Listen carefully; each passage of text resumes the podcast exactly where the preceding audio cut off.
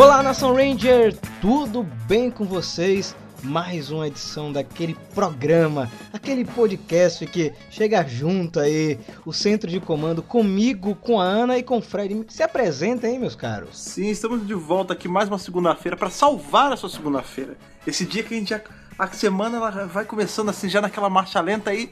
Quando chega o centro de comando, é como se você passasse da primeira pra quinta. Você vai pra estratosfera de felicidade. Não, e assim, fazendo mais um paralelo com a comida, né? Sim. Ah, Sai meio-dia, gente, na hora do almoço, pra você sentar com seu prato de feijão e arroz É verdade. e escutar o centro de comando. Eu tô começando a achar que isso é um. Eu, eu comecei com esse negócio de analogia de comida, mas eu tô começando a achar que isso é um, um, trend aí da Ana, porque os reviews dela são feitos pra, pra serem vistos com o lanche, né? Exato. com o Todd, é. o pão. é- Aí, tá vendo? O Todd e o, e o pão com requeijão. Exatamente. Já o centro de comando fala- é pra você ver com um prato de arroz, feijão, bife, uma coisa, uma sustância, entendeu? Falando em review, Fred, é, a, gente, a gente recebeu muita mensagem aí, eu fiz até uma, uma enquete. Uhum. é, o pessoal perguntando se a gente vai comentar Beyond the Grid Ah, aqui claro. no podcast, né? A gente vai comentar assim que terminar Sim. a saga. Assim que a Ana lê. Assim que a Ana lê, que não leu Beyond the Grid ainda. Mas o pessoal tava perguntando o que é que o Fred achou, o que é que a Ana achou. Então vamos segurar, né, Fred? Ah, sim, Pra segura porque depois. a gente vai ter edição só disso e tem também os reviews do canal, né? Então lá vocês já começam a ver um pouquinho da reação, pelo menos, do Rafa. Ah, e outra coisa, é, eu sei que aqui não é o lugar apropriado, porque aqui é podcast, mas eu queria agradecer aí é, pelos 70 mil inscritos no canal. Tem espaço pra isso aqui, É Fred? apropriado. Ah, claro. Mas é claro, cara. Olha, tem que pensar que o podcast e os vídeos, eles, eles coexistem, eles são como irmãos, cara. O nosso podcast só dá tão certo porque a gente tem já uma base fiel de fã que vem lá do canal, né? Então, 70 mil é, é uma vitória conjunta de todos nós. Então, gente, muito obrigado aí. Não vai ter vídeo especial de 70 mil, pra quem já tá perguntando. A gente só vai fazer vídeo especial agora quando bater 100 mil inscritos, tá? Então, segura um Falta pouquinho. pouco. Falta É, falta pouco, pouco. né? Falta menos da metade já.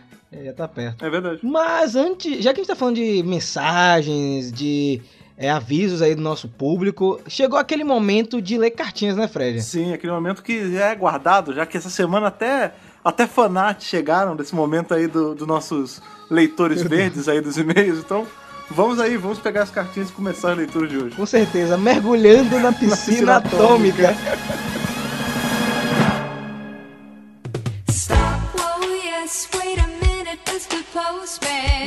Começou a música, começou aquele momento, chegaram as entidades, você sabe que hora é essa, essa é a hora de ler as cartinhas, essa é a hora de nós ali sairmos, vamos emergir dessa piscina atômica com galões aí de, de coisas radioativas para ler as cartinhas de vocês hoje. Rafa, por favor, puxa a primeira, diga como está nossas cartas de entrada hoje. Então, gente, é muita cartinha aí, muita cartinha pingando a radioatividade aqui. A radioatividade do bem, né? É do bem, cara, é do bem. Essa é do bem, pô. Essa aí é aquela que motiva a gente a produzir mais conteúdo, a gravar toda semana aqui o Centro de Comando. Então, muito obrigado mais uma vez. Obrigado mesmo. Vamos lá, a primeira carta. Olá, pessoal do Mega Power. Meu nome é Douglas e sou de Porto Alegre. O Douglas, infelizmente, não colocou a idade. Ele falou assim: o seguinte: Como um garoto homossexual, Power Rangers veio no momento exato em que me fez perceber que são que todos são iguais e acredito que esse elo deles de se conectar a todo mundo é o que faz a gente se apaixonar mais e mais pela a franquia. Desde pequeno as Power Rangers Rosa eram minhas favoritas. Desde pequeno as Power Rangers Rosa sempre eram as minhas favoritas. Kendrick, Kimberly, Cassie, todas elas eram inspiração para mim. Apenas a Cat Diesel que não me agradou. A Cat não agrada muita gente, né? Pô, logo uma das que eu gosto mais, cara. Você gosta da Cat, Fred? Eu gosto da Cat, cara. Eu acho ela maneira. É que, é que eu acho maneira a Sutherland, eu acho ela legal. Não, a atriz é bem simpática mesmo. É. Aí ele bota assim: por motivos de que fizeram ela muitas e muitas vezes a personagem feminina padrão de qualquer série. Uma mulher que não consegue lutar sozinha e que precisa da ajuda de alguém. Parêntese, Tommy. A Kimberly teve esse problema no começo, mas depois eles deram a reescrita na personagem, né? E deixaram ela mais séria, ela mais independente, eu achei. É. Ele botou o seguinte: minhas temporadas favoritas são. Fúria da Selva, por ter uma profundidade nos personagens, tanto vilões quanto heróis, e por fazer a Mosca Flat narrar as lutas de Megazord. Se tornou Nossa, a primeira. verdade. É, é, é a primeira pessoa que eu escuto que gosta da Mosca, eu fiquei muito contente com isso aí. Ah, ela é maneirinha mesmo. E ele botou Não assim: lembrava. se tornou a primeira temporada na qual eu não pulo os ataques de Zord porque nem todas são iguais. Isso tá acontecendo agora com Beast e Morphers com a gente. Sim, sim. E ele botou que a outra temporada favorita é Galáxia Perdida. Para mim, a vilã Traquina é a melhor vilã do universo de Power Rangers. Tem uma motivação forte e olhar ela se transformando de uma chata para uma mulher que luta pacas foi incrível. Traquina, só um parêntese aí, é uma das vilãs que eu também gosto bastante. Ela tem um arco só dela dentro em Galáxia Perdida, uma evolução Sim. absurda de personagem e ela acaba se tornando um dos maiores inimigos, né, Fred, de todos os tempos. Sabe o que eu acho maneiro da Traquina? Ela tem várias formas também, né? Porque ela Isso. tem aquela. Ela tem um modo de batalha dela, que ela, tipo, ela fica full inseto, né? Verde. Sim. Aí ela tem aquele que é ela normal, né? Só com, a, com o bicho na cabeça e tem a espadinha e tudo mais. Aí depois que o, que o Scorpion morre, ela fica numa. Lembra que no final ela tá meio malucona, tipo, parece que ela tá meio infectada, tem um negócio nos olhos assim, Isso. dela. É muito E- maneiro, cara. Sem contar que ela tem mais uma forma em Power Rangers Resgate, né? Que ela tá com a máscara, que ela tá machucada. É verdade. Então, pra mim, é uma vilã que, que cresceu bastante. Eu concordo com você, Douglas. Ele botou. E antes de eu me despedir, eu queria dizer a Ana que ela é uma grande inspiração para as suas pessoas em seu Instagram. Ah, ela me legal. ensinou a ser mais natural e que tudo bem ser um pouco fora do padrão. Adoro todos vocês e que o poder os proteja. Ele botou uns corações. Muito que obrigado, viu, bonitinho, cara. Legal. Vou mandar essa mensagem pra Ana, que ela não está aqui ainda na piscina atômica, né, Fred? É, a Ana, ela, ela sempre tá. Ela tem a roupa de radiação dela, ela fica longe quando a gente tá, quando gente tá fazendo isso, mas um, um dia ela mergulhará aqui e lerá e-mails com a gente. E aí, meu amigo, aí vai sair toda verde. Ana Verde. Ana verde. Vamos lá. A próxima cartinha é do João Vitor Nogueira. Ele botou assim: Olá, Rafa, Fred e Ana. Eu Olá. sou João Vitor Nogueira, tenho 23 anos, sou publicitário e moro em Bauru. Sim, Bauru, Bauru, mesmo nome do lanche, interior de São Paulo. É verdade. Que é um lance que lá no Rio não tem esse nome, eu só fui descobrir aqui em São Paulo. Qual é o nome, Fred, lá no Rio, você sabe? Lá no Rio é joelho, tipo, é. Assim, porque tem o enroladinho de Bauru aqui em São Paulo, que é o enroladinho de presunto, queijo e tomate. Lá no Rio é joelho que chama esse troço. É só. Pera aí, como assim você chega lá? Não, vê, me vê um joelho. Me vê um joelho, você chega, você chega na, na padaria ou na lanchonete e fala, ô amigão, me vê um joelho. Aí o cara te dá um, um salgado, que é um enroladinho. Às vezes tem tomate, às vezes não. Aqui em Salvador você chega, me dê um joelho, eu quero te dar uma joelhada, tá ligado? Não, mas é é verdade, é tipo bolacha lá no Rio, se você pedir, você toma um tapa na cara. Ele botou assim, ó. Primeiramente, amo o podcast. Acho as discussões bem balanceadas com cada ponto de vista. Oh, as legal. ideias de vocês se complementam. Sinto que é tudo bem organizado. Olha aí, Fred. É porque a gente tem essa interação que, que vem de dentro, cara. Por isso. É uma, é uma coisa que vem de dentro pra fora, né? Uma verdade, energia é verdade. boa. Ele botou assim, ó. Gostaria de dar a sugestão de, um- de uma ideia de um programa pra vocês. Boa. Já pensaram em fazer um podcast especial com um vídeo também pra vocês mostrarem seus objetos favoritos de Power Rangers, desde brinquedos, DVDs, livros, quadrinhos e colecionáveis? Sei que já falaram um pouco sobre em outras edições, mas seria muito legal trazer esse vídeo para podermos ver com detalhes. Então, João Vitor, eu não tenho tanta coisa assim de Power Rangers, tá?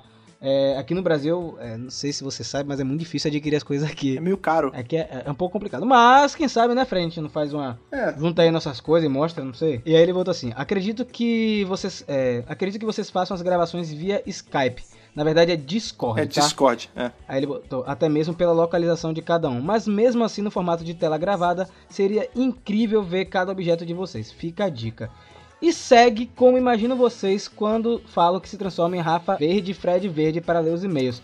Eu só vi, eu aqui no e-mail, tem o Fred?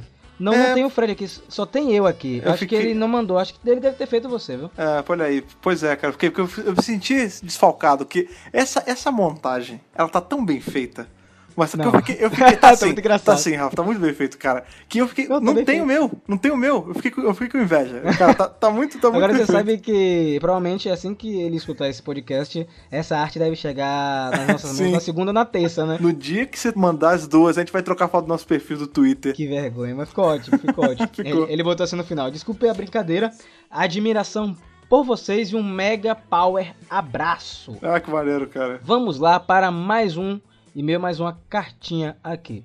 Olá, meu nome é Warmistron de Leon. Sei que meu nome é muito difícil, mas eu já tô acostumado das pessoas não saberem falar. Caraca, Nossa, parece o diferente. Daleon, né? Tipo, porque É, o Armstrong, beleza, Armstrong. Mas Daleon parece o Daleon. Olha aí, justo no. Olha, A gente é tá falando de, de Tokusatsu hoje. Eu realmente não conhecia esse nome, mas é um, é um nome responsa, viu, cara? Sim, sim.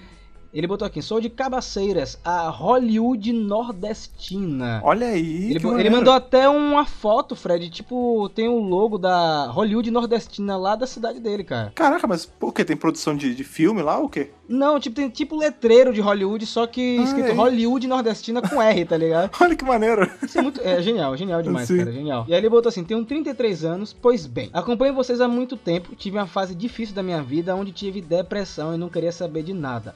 Eu tava buscando uns vídeos no YouTube e acabou que o YouTube me recomendou um vídeo do Mega Power que foi esse: Unbox 1 Power Rangers Mega Force. Que inclusive, Fred, foi o primeiro vídeo do Mega Power. Olha aí. Primeiro de todos? De todos, cara. Olha de todos aí, que a gente cara. começou realmente a falar, né? E, e fui ver na mesma hora, comecei a chorar porque eu estava relembrando toda a nostalgia que tive na minha infância dos Power Rangers. E terminei o vídeo e acabei assistindo todo e até hoje é, vejo os vídeos do Mega Power. E eu fico muito grato por vocês. Muito obrigado Oh, legal. por tudo. Sim, desculpa pelo desabafo. Sei que minha história é como qualquer uma dentre muitas outras, mas muito obrigado mesmo. E só para finalizar, a melhor temporada de Power Rangers é Resgate e Força do Tempo. Essas são as minhas favoritas. Olha. Segue aí o cartão postal da minha cidade em anexo, que foi justamente a foto que eu falei. Olha Você aí, vai botar no post. Que maneiro, cara. É, assim, por mais que você fale que ah, a história é igual, mas eu acho que não, cara. Cada história é individual, assim, tipo, a gente tem muita. Chega a gente falando pra gente, tipo, ah, valeu, vocês ajudaram quando eu tava mal e tal. Mas, por exemplo, eu nunca tinha pego uma história de um cara que pegou o primeiro vídeo do canal, sabe? De cara e esse vídeo já ajudou, tipo.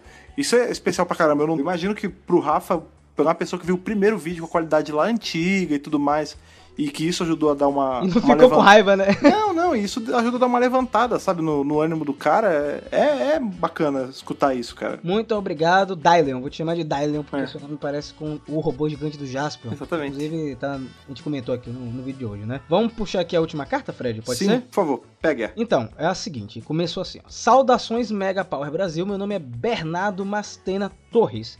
Tenho 18 anos e sou do Rio de Janeiro. Olha aí. Toda hora tem alguém do Rio de Janeiro, Fred? É, é isso, cara? Nós estamos em todos os lugares, cara. Ó, você levanta a pedra em qualquer lugar do planeta, tem um carioca. Cara, tipo, é Rio de Janeiro e acho que Baiano também tem em todos os lugares, mas vocês não É. estão aparecendo aqui no centro de comando. É Apareçam, É uma viu? vergonha. É uma vergonha você não estar aparecendo aqui. Ele botou assim: queria dizer que adoro o canal e o podcast de vocês. Graças a vocês, eu pude ver o quanto o universo de Power Rangers tinha se expandido.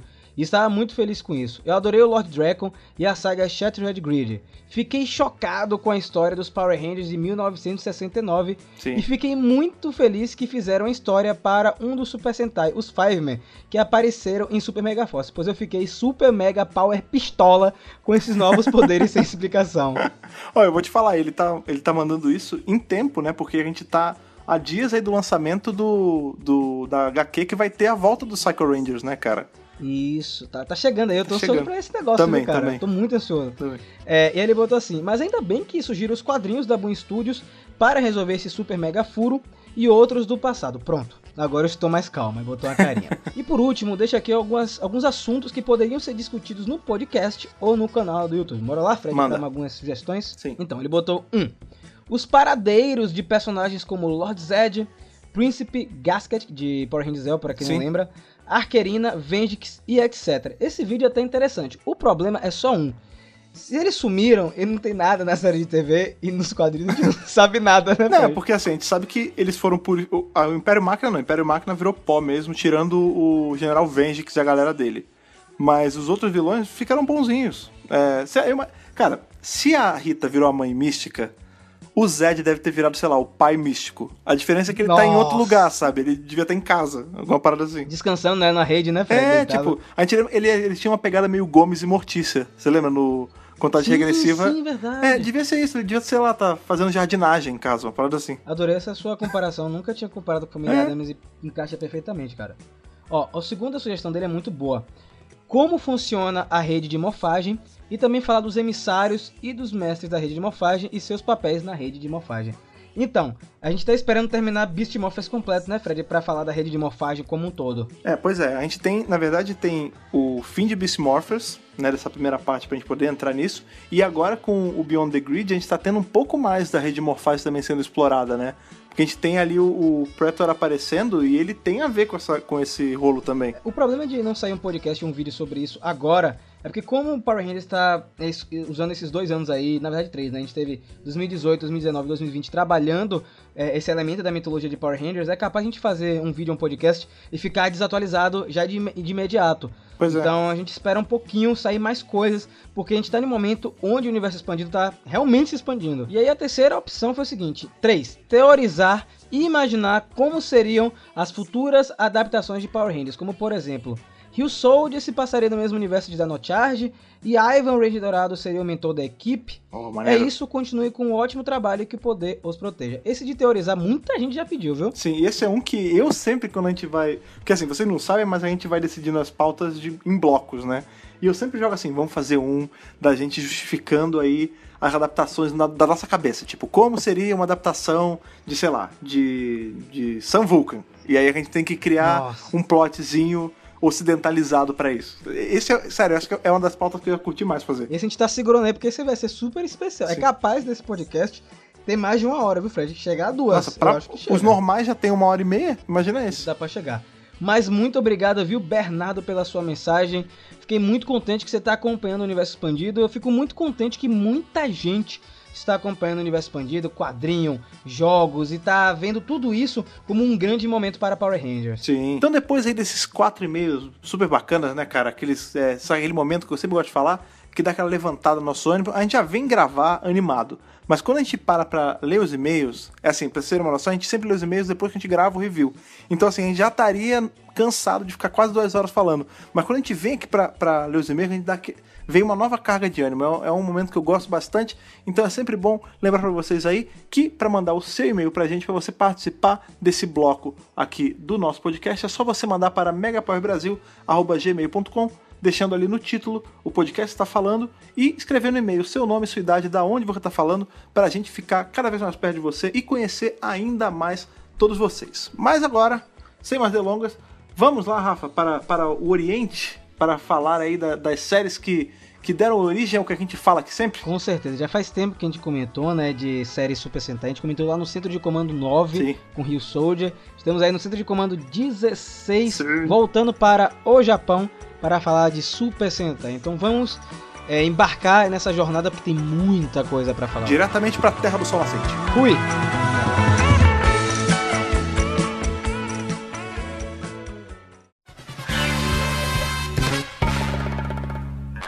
É, acabou que a gente fez a abertura, partiu para leitura de e-mails e, e não falou necessariamente qual o tema de hoje. As pessoas sabem que elas viram, obviamente, mas hoje a gente vai falar sobre, sobre Super Sentai, né? Sobre as matrizes aí que deram origem a Power Ranger, que são as séries que lá no começo eram material bruto, né? Hoje em dia a gente sabe que Power Ranger já anda já meio com as próprias pernas para algumas coisas, mas lá no começão eles dependiam super de Super Sentai e aqui nós fãs brasileiros temos uma história muito próxima com Super Sentai porque a gente já estava imerso nisso tudo, né? Eu aí eu dou até uma esticadinha que não só Super Sentai, mas Tokusatsu em geral, o Brasil ele ele sempre foi muito familiarizado com esse assunto, né? Então a gente achou por bem de trazer aí a nossa história com Super Sentai e Tokusatsu e tudo mais pré Power Ranger. É legal você falar dessa parte de Tokusatsu, né? Porque é, o Brasil, como você, como você disse, bebeu muito dessa fonte. É um dos poucos lugares aí no mundo onde a gente foi bombardeado Exato. com séries japonesas. E isso desde a década de 60, 70 na verdade, com Ultraman, National Kid. Sim. E aí foi se enveredando aí pra Rede Manchete, com várias séries. E nessa época da Manchete, quando eu digo Rede Manchete, não é só Rede Manchete, porque a gente teve séries passando na, na Bandeirantes, na Globo, né, inclusive. E aqui no Brasil, é, nós tivemos a, a chance de conhecer quatro séries Super Sentai logo de cara, né? Sim. Então, é, é muito fácil você encontrar na rua, você procurar aí pessoas nos seus 40 anos aí, perguntar sobre uma dessas séries, é, eles vão lembrar, né, Sim, Fred? sim, com certeza. E se a gente parar pra pensar, assim, é, historicamente falando, tem um motivo disso, né? A gente sabe que a maior colônia japonesa fora do, do, do Japão, né? O maior grupo de japoneses acumulados fora do próprio Japão é no Brasil, né? A gente tem aí o Bar da Liberdade, a gente tem, né? A maior concentração tá aqui e faz sentido a gente ter essa ponte tão tão bem ligada de uma cultura com a outra, né, cara? E isso que você falou, ela se aplica também para pessoas até mais velhas. Eu lembro que a minha mãe, é, eu cresci, eu não vi quando era criancinha, eu fui ver já depois de maior, mas eu cresci com a minha mãe comentando quando ela via eu assistindo é, Maskman, é, o Changeman, ou até Power Ranger mesmo, que lembrava muito ela das séries que ela assistia do National Kid. É, meus tios falam muito também. Quando eu falo que eu hoje trabalho com Tokusatsu, né? Eles, ah, eu sei o que é, Ultraman, Spectreman. Então eles É. assistiam também nessa época. É, a minha história com. Com isso, eu não posso nem fazer uma introdução bonitinha igual vocês, porque eu tenho zero histórias sobre isso. É, eu simplesmente pulei direto pra Cavaleiros do Zodíaco, um beijo. Nossa. o, é, o lance com Tokusatsu é engraçado porque é, minha paixão sempre foi com séries em live action. Sim. É, não que eu não gostasse de animações e tudo, mas ver a galera transformada, lutando, né? Meu, meu primeiro Tokusatsu foi um Inspector, aí eu assisti Soul Brain, aí fui procurar as outras coisas pra assistir e eu ficava maravilhado com aquilo, sabe? É, as séries japonesas dão um feeling é, muito bacana. E Super Sentai eu só vim conhecer um pouco depois. Eu não assisti as séries da Manchete primeiro. Uhum. Isso que é engraçado. Eu depois que eu assisti o Inspector, Soul Brain, é, e outros, outras séries como o Kamen Rider Black RX, eu já fui apresentado diretamente pra Power Rangers. Eu já fui assistindo Mighty Morphin Power Rangers. E só alguns anos depois eu tive contato com o Super Sentai quando eu assisti Gal Ranger, né, que é a versão Ah, sim, japonesa sim. de Power Rangers Força Animal. É, eu já sabia da existência de Changeman, Flashman, etc. Mas eu não assisti primeiro essas séries da Rede Manchete. E só depois que eu vim pegar, depois de ter assistido Gal Ranger. Assim, é. Eu gostaria de justificar só a minha ausência neste período, Sim. porque a minha mãe não deixava eu assistir essas coisas quando eu era pequena, tá? Olha lá, Ah. olha aí. Tô expondo minha mãe aqui. Tokusatsu GHH, cara. Não deixava eu assistir. Não era só eu, não, nem eu, nem meu irmão. E ela diz que até hoje ela tem raiva, só que é aquela raiva de família, né? Coisa fofa. Do meu tio, que mostrou Cavaleiros do Zodíaco, e depois mostrou Samurai X, Inuyasha, enfim, essas coisas pra gente. Que ela achava muito violenta, ela não queria que nem eu nem meu irmão assistíssemos. Mas depois que a gente começou a ver Cavaleiros, já foi, né? Aí logo depois é, apareceu Power Rangers, e aí finalmente eu entrei no universo do Tokusatsu. Olha aí. O Rafa tava comentando aí sobre. Foi o Spectre, né? O primeiro. É, eu tava tentando puxar da memória, porque eu vou ser muito sincero, assim, eu não sei exatamente qual foi o primeirão de todos. Né? Porque eu lembro de uma época que isso passava demais na TV. Mas as memórias que eu tenho mais vívida de coisas que eu assisti e eu gostava era Cybercop, que nem da, da Toei era, né? Ele era da Torre. Da Torre, da da- Torre, né? É da torre. É, e o Inspector também. E eu- o que eu gostava do Inspector é que cada um dos. que era um cara, tinha o Fire, né? Que, era, que ele era uma pessoa, e os outros dois eram robôs full robô, né? E que a amarela fazia um movimento com os braços e o verde ele fazia um movimento com os braços, parecia que ele tava imitando uma galinha. Saca? Que ele, ele levantava o braço de lado. Eu achava aquilo muito Sim. engraçado, cara. Eu imito até hoje isso, cara. É, eu achei- imito isso até Eu hoje. achava acho aquilo muito, bom. cara. Achava muito maneiro e eu achava meio fora da curva, assim, o lance de ser, tipo, um humano e os outros não serem, tipo, serem full máquina. Eu achava muito legal o lance. Eu não sei, todo plot era maneiro, aquele lance de policial, assim. É, e com o tempo, uma, né, a paixão foi crescendo, eu fui procurando mais coisas. E eu caí no que aqui no Brasil a gente conhecia como Space Cop, né? Que era o Gavan. E uma coisa que me pegava demais no Gavan é que ele tinha, eu não sei se. Só, eu acho que não sou só eu que sinto isso, até porque é xerife espacial, né? Mas ele me, tem, me lembra uma vibe assim muito de um faroeste no espaço.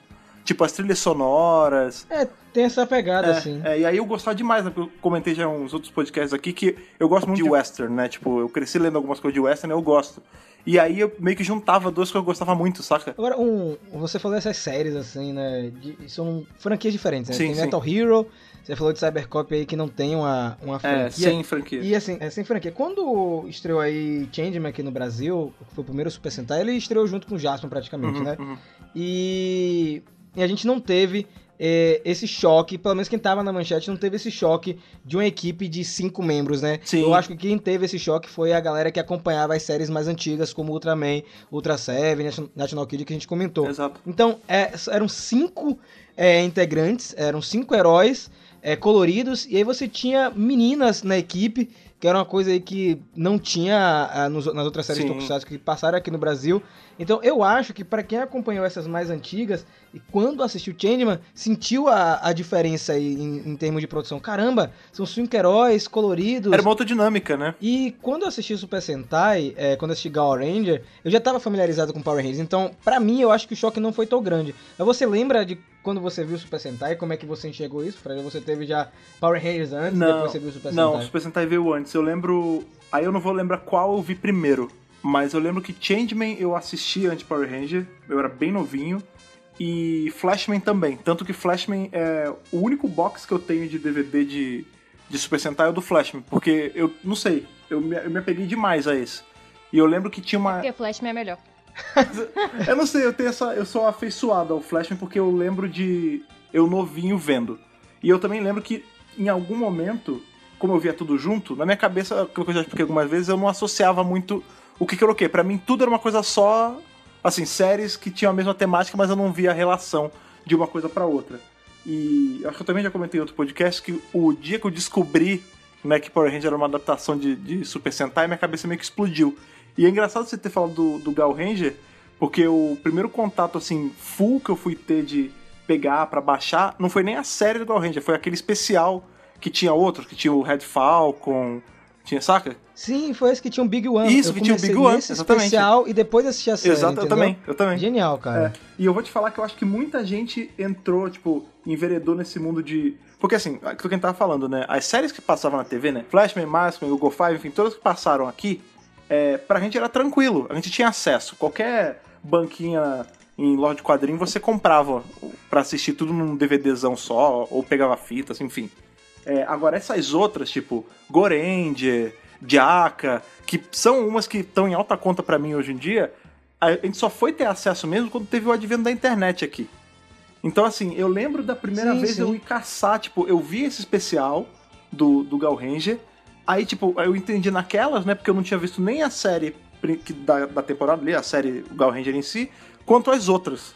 Então foi todo um trabalho de redescobrir, tipo, ir baixando na- as antigonas e ver. É bem bacana, foi uma época bem legal da minha vida. Teve é, gente que descobriu a, a diferença das duas séries é, na revista Herói, né? Com a matéria super polêmica que, que saiu na época, que falava que Power Rangers era cópia. cópia, é. E aí, meu amigo, isso aí virou um- uma bola de neve. Isso dá treta que até hoje, né? É que a gente até hoje tenta derreter essa bola de neve, né? Porque existe ainda aquela galera que torce o nariz, mas a gente vai comentar um pouco mais pra frente. Mas Ana tá aqui calada, eu queria saber qual foi a primeira série de Super Sentai dela, porque ela não teve é, essa relação mais nostálgica, Nostálgica, né? Acho é. que foi mais recente, né, Ana? É, é, eu, na verdade, fui uma criança inocente sobre Super Sentai até muito pouco tempo atrás.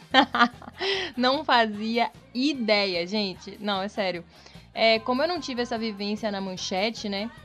Eu vou dizer, eu posso até ter visto, porque eu assistia Cavaleiros, então volta e meia eu estava no canal Aham. mas eu ignorava completamente.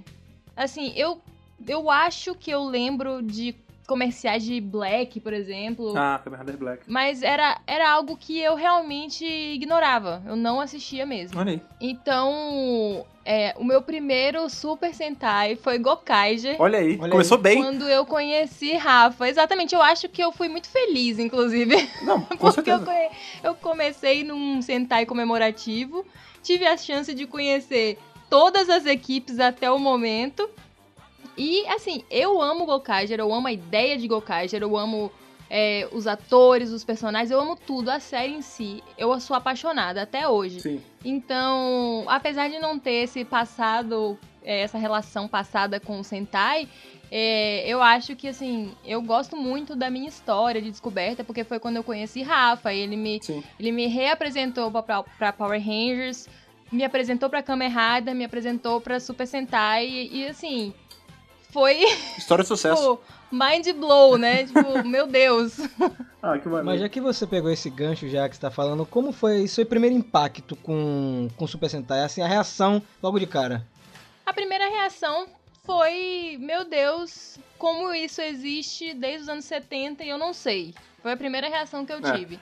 É, como eu só conhecia Power Ranger, eu não fazia ideia de que existia é, um material original do qual eles adaptavam.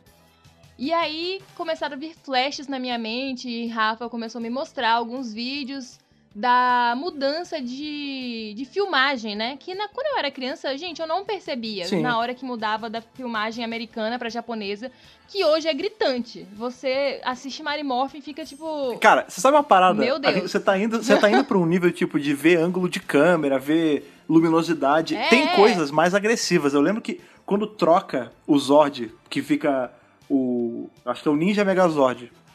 Nas cenas, Sim. como não, não, não tem aquele Zord enfrentando aquele monstro, na hora que ele bate com a espada, a espada é uma katana e ela vira uma Claymore, cara. Ela volta a ser É a espada isso. do outro Megazord e a gente nunca notou isso. nunca, nunca notei. Nunca notei que as pessoas correndo dos monstros eram japonesas. Que tinha coisa em Nunca- japonês na rua, né? Não, é, nunca notei. Era tipo, era mágico e eu tava vivendo naquele universo junto com os Rangers. Sei lá onde era, na verdade eu nem raciocinava que era nos Estados Unidos. Era dublado, É. pra mim, sei lá, podia ser aqui no Brasil. Era em Salvador, aí. então, assim, é, eu fiquei chocada, né, com a quantidade também, porque já tinham muitos. É, tava comemorando quantos? em 35 Gokaiger? anos. 35 anos em Gokaiger. É. E aí eu fui, assim, aprendendo. Eu lembro que aquela musiquinha de Gokaiger que tem todas as equipes foi muito, É muito educativa pra mim. eu assisti muitas vezes aquele clipe com a musiquinha, vi as equipes. E aí, a partir disso, eu e o Rafa começamos a namorar. E aí eu comecei a consumir isso ativamente. E aí, basicamente, foi isso. Olha que Aí você já viu o que acontece, né? Ficou prejudicado, foi Tokusatsu, já era. Mas vem cá, e o menino Fred lá em Jacarepaguá, como é que foi? Quando ele descobriu O isso? primeiro aí, impacto que você diz de, de Super Sentai? É, é assim, tem Super Sentai e, e é parecido com Power Rangers, como foi isso então, aí, velho? foi justamente o que eu falei. Eu, no começo, quando eu era criança, assim, até pré-adolescente, que foi quando eu descobri, pra mim, eram só. Da mesma forma que, sei lá, eu vou. Veja, eu estou colocando entre um bilhão de aspas, ok? Pra quem estiver escutando. Da mesma forma que a gente vê, tipo, Star Wars, Star Trek, Perdido no Espaço e é parecido, sabe? Tudo são séries no espaço. Era a mesma coisa pra mim, tipo, ok, tudo são séries de pessoas lutando com um monstro gigante. Não é nada tão estranho. Até porque, por exemplo, é, não, não tem só essas de várias pessoas. Tem o Jaspion, que tem monstro. Tudo isso é monstro de borracha. Uns foram feitos no Japão, outros não foram. Mas não tinha relação. Agora, no, no dia, eu, caraca, eu lembro o dia que eu descobri isso. Eu lembro onde eu tava. Eu tava no colégio, eu devia, sei lá, sétima série, oitava série, qualquer porra dessa. E aí um amigo meu, eu tava falando de Power Ranger, ele falou, ah, mas e o, o Changeman, não sei o que? Eu falei, ah, eu também via, mas não tem nada a ver, né? É só parecido. Ele falou, não, cara, Power Ranger é tipo a décima não sei quanta temporada de, de Super Sentai que eles transformaram em Power Ranger. Aí a minha cabeça, tipo, é, eu, já fiz até esse exemplo, aquela gif do cara fazendo no espaço, sabe? Porque dali eu comecei numa de eu preciso descobrir, eu preciso rever com essa maldade já ligada, tipo, ok, é um troço adaptado.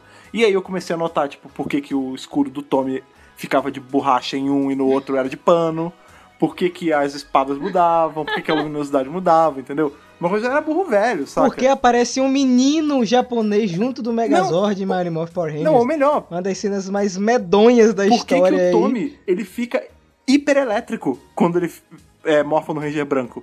Porque ele fica, tipo, agitado, aí ele pega um skate, ele faz, tipo... é, ele vira uma criança, eu nunca tinha malda Que é isso, maldado isso, né? E aí depois a gente foi ver que é por conta do menino lá, o Kiba Ranger, que eu esqueci o nome, que é o, o menino pentelho de, de Dai Ranger. E cara, é, é legal você estar falando isso porque assim, eu eu não tive tanto um choque.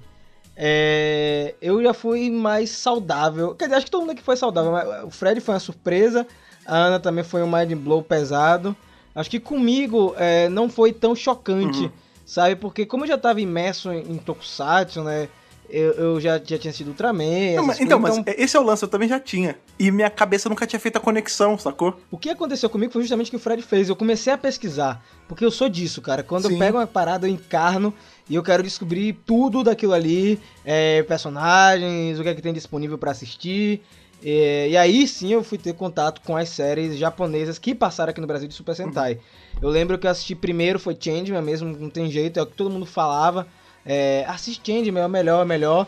Só que acabou que eu fiquei mais fã do, do Flashman. É, o Flashman é muito bom, não, Não cara. teve jeito. Até porque ele tem uma pegada sci-fi hum, mais pesada do que Sim. Changeman. Eu, eu gosto muito. Acho os uniformes também É que sensacionais. o Changeman é, é, é mitologia, né? Era uma outra pegada. É, mitologia. E aí você tem Maskman, que é legal, mas Ana ficou com sono. Os uniformes de Flashman são lindos. É, são O lindos. Maskman é Aura Maskman eu não Power. aguentei assistir o primeiro episódio. Kiki Aura Power. E tem Gogo Five, né? Que assim, tem, tem gente que não gosta, é, mas tem uma importância também pra, pra o gênero aqui é, no Brasil, né? Pra franquia Super Sentai, no caso. Sabe qual é o problema do Google Five? Que eu lembro que na época, quando eu assistia, eu sentia isso, eu falava, caraca, eu não sei porquê, ele é feio em comparação com os outros. Porque quando o Brasil comprou, eu não sei qual foi o contrato que foi feito, veio um monte de série de anos muito díspares, né? Então, tipo, o Google Five era. Ele era mais velho mesmo, só que a gente via ele depois de uma série que já era mais nova. Ele Isso. parecia um troço muito mal feito. Era, porque ele era mais velho mesmo. Que foi o que aconteceu até mesmo com os detetives espaciais. Exato. Né? A gente passou Jasper primeiro com Metal Hero e depois você teve os três detetives espaciais em ordens Maluco. distintas aí que você confunde a, a mente da criança. Gavan, tipo, veio 80 e cacetada já. Já era muito. Tipo, a gente fez tudo de cabeça pra baixo aqui no Brasil, saca? É, mas assim, na época eu acho que a gente não teve essa discrepância. Pelo menos algumas pessoas não. Ah, não, a gente não, até porque a gente nasceu já, já tinha tudo junto, né? Mas então, teve aí o primeiro impacto. Eu acho que essa parte da surpresa é muito bonita, né, cara? Porque a gente passa a descobrir um produto novo pra consumir, né? Então, se tem aquela temporada de Power Rangers que você não gostou, você assiste o Super Sentai. Tem gente que faz isso. Né? Eu, particularmente, eu, eu, eu enxergo como duas coisas diferentes. É, são duas produções. Mas aí tem uma pergunta que, que eu vejo muito assim na internet, em grupos, fóruns, redes sociais. Dá pra, dá pra ser fã de Super Sentai e de Power Rangers ao mesmo tempo? Como é que vocês enxergam isso aí? Bem, Velho, a gente tá aqui, né? Pra mim, pra mim, é, pois é, né? Pra mim é como você chegasse pra mim e perguntasse assim: Olha, dá pra ser fã de Sakura Card Captor e Sailor Moon ao mesmo tempo? Tipo, é, por que você tá me perguntando isso, entendeu? Apesar da gente saber que a Sakura daria um pau na Sailor Moon, a gente sabe que é, que é real. Claro, né? Mas- A gente sabe, é, pois é. Mas assim, é, apesar disso, a gente pode consumir os dois, entendeu? Tipo, eu não entendo esse tipo de pergunta, tipo, por que, que você não pode gostar dos dois? Tipo, aonde tá escrito que você não pode É, gostar? tipo, é isso que eu acho engraçado, que assim, a gente fala muito a internet, mas isso predata a internet, né? Sempre tem esse... É porque aqui no, no Brasil, assim, tem muito isso. Tudo vira jogo de futebol, entendeu? Tudo tem que ser uma grande competição pra ver qual é melhor. Quando, na verdade, quando você faz isso, você tá se podando de ter mais acesso a mais coisas, entendeu? É isso que eu não entendo. Eu sempre fui de gostar de tudo, assim, de dos que eram mais bem feitos, dos que eram mais mal feitos. Eu, eu, eu nunca tive muito filtro, assim. Eu vou te falar que é muito difícil ter algum tokusatsu que eu olho e eu falo, cara, não consigo ver. Tipo, eu vou e vejo de coração aberto, assim, todos. Tanto Power Ranger quanto tokusatsu é, japonês. Eu não sei, eu não tenho isso em mim. É que eu acho que assim, a gente não tá dizendo aqui, gente, que você é, tem que gostar É, de uma coisa e não tem que gostar de outra. O que a gente tá falando aqui é que você pode gostar das duas coisas ao mesmo tempo. Uhum. Claro, se você tiver tempo para assistir, né? Porque hoje o dia tá, tá muito corrido, né? Você tem que assistir uma, uma série de 44 episódios, que é Power Rangers, Super Sentai, que às vezes beira 50, 48. Então, assim, é muita coisa pra acompanhar.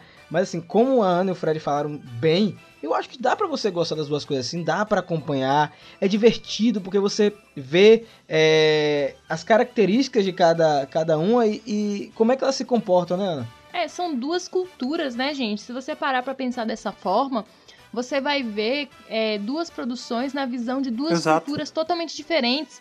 E o mais legal é que é, quando você começa a comparar as séries que foram adaptadas com Power Rangers, você vê exatamente a mesma série sob dois olhares. Então, assim, quando- qual a possibilidade que existe de você pegar personagens que já existem e fazer outras histórias Releituras, né? completamente diferentes, sem nenhuma relação com a história original. Então, assim, é, eu acho isso uma riqueza. Eu não consigo ver isso como algo ruim. Lembrando aí que no Japão, eles têm Power Ranger comercializado e lá eles acham super da hora. Tipo, você vê que tem, tem pôster de, de Power Ranger com, tipo, os atores americanos, mas com coisa em japonês. Tipo, lá eles têm essa mentalidade, acho que até mais bem trabalhada, tipo, é uma releitura da mesma obra, é, é como se estivesse usando o mesmo molde, mas fazer uma coisa completamente diferente. E a gente tem que, assim, levantar a mão pro céu e agradecer, porque, por exemplo, a gente tem aí. é, a gente tá no ano da, da volta do Rei dos Monstros. A gente vai ter Godzilla voltando pra telona aí com o, o segundo filme dessa franquia nova. Godzilla é uma franquia super antiga, também é Tokusatsu, é lá dos anos 50. E quando ela saiu do Japão pra ir pro Ocidente, eu não sei, eu vou ser não sei se aqui no Brasil qual das duas versões a gente tinha, mas eu sei que nos Estados Unidos o que eles faziam? Eles pegavam o filme, eles simplesmente cortavam todas as cenas com pessoas japonesas e regravavam com pessoas americanas.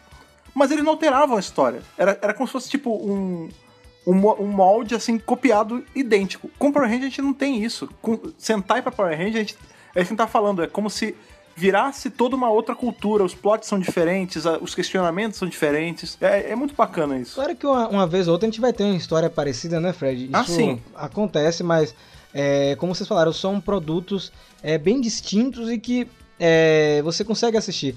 E aí, já puxando um gancho, a Ana falou uma coisa que eu ia comentar, que eu queria saber por que Super Sentai é bom. Né? E Ana falou um detalhe que eu gosto muito, que é não só de Super Sentai, mas das séries Tokusatsu em geral do Japão. É, eu gosto muito das séries Tokusatsu porque eu consigo ver o dia a dia no Japão. Sim. A gente consegue ver locais famosos, é, obras é, renomadas. Você pode visitar a Torre de Tóquio, você pode conhecer o Monte Fuji. Você tem toda a história do Japão, pelo menos pra mim, que eu sou aficionado por cultura oriental. é, e é um dos meus sonhos é visitar o Japão.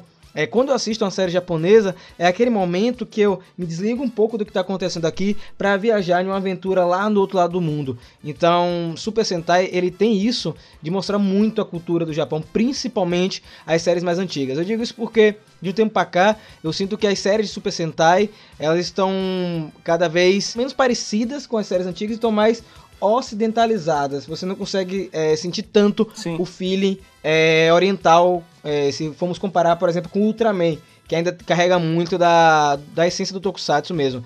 Mas se você pegar assim, Changeman, Flashman, é, Battle Fever J, até mesmo Zio Ranger, Dai Ranger e Kaku Ranger, essas séries assim, um pouco mais antigas, você consegue sentir essa pegada japonesa. Então eu adoro assistir Super Sentai por isso. É um dos pontos, tem outros, a gente vai comentar aqui agora. Sabe uma. A gente tava falando aí, quando ela lembrou a primeira série que ela viu, né? Que foi justamente o Gokaiser. Isso me lembrou uma outra história que tem com a, a Thaís, né, minha esposa. Ela nunca foi assim mega aficionada, ela assistia Power Ranger e tal, mas Sentai sempre foi uma coisa que ela viu muito com distância, assim, ela nunca parou pra assistir. A única que ela assistiu toda, assim, de tipo, de ficar me enchendo, ou baixa aí pra gente ver. Akiba Ranger. Ah. Cara, Akiba Ranger fez um serviço de doutrinação aqui em casa, porque ele tem a, a mesma ideia do Gokaiger, né? É tipo, de um jeito muito mais pastelão, né? Muito mais galhofa, mas é, é apresentar você a todas, todas as outras séries, né? Toda a história dessa franquia. É, Akiba Ranger pra mim é uma das séries que eu recomendo pra quem É quer até um pouco conhecer a cultura é, de, de fã de Tokusatsu. E também tem outra série que a gente Agora tem assistiu. mais uma. Agora Uhum. tem mais uma, né? Que pra mim, Essa é muito boa. é, eu sei que não é o tema do podcast, mas ela serve até pra você entender o que a gente vai comentar no próximo bloco, que é, É. Tokusatsu Gagaga, né? É, mas é, é o tema. É o tema, sim, porque o personagem favorito dela é de uma série Super Sentai. É, não é Super Sentai, coloca É sim, Não, é sim, é sim, claro que é. sem autorização de usar o nome Super Sentai, não né? interessa. São super equipes de pessoas coloridas. Mas aí tem que lembrar também que tem. Tá bom, não pode falar Metal Hero, então, sei lá, é um Iron Hero, que é o Emer Jason, cara, que é muito Sim. bom. Agora vem cá, gente. É, por que vocês acham que Super Sentai é tão legal, tão diverte tanto? Por quê? Por que, que vocês acham? Eu acho que é uma série que permite você adentrar num universo que não faz parte do nosso dia a dia. É. É algo que a gente não vive. Talvez pro japonês não seja assim diferente, né? Assim, uma- muita coisa assim das partes normais das vidas, das relações, Ah, de como os personagens se relacionam, é, faz parte da cultura do dia a dia deles. Né? Uhum. A gente às vezes fica assim interessado até na comida que eles estão comendo Sim. ali, é, o jeito que eles reagem. Eu tava vendo, a gente tava terminando de assistir o Tokusatsu GHH mesmo. Uhum.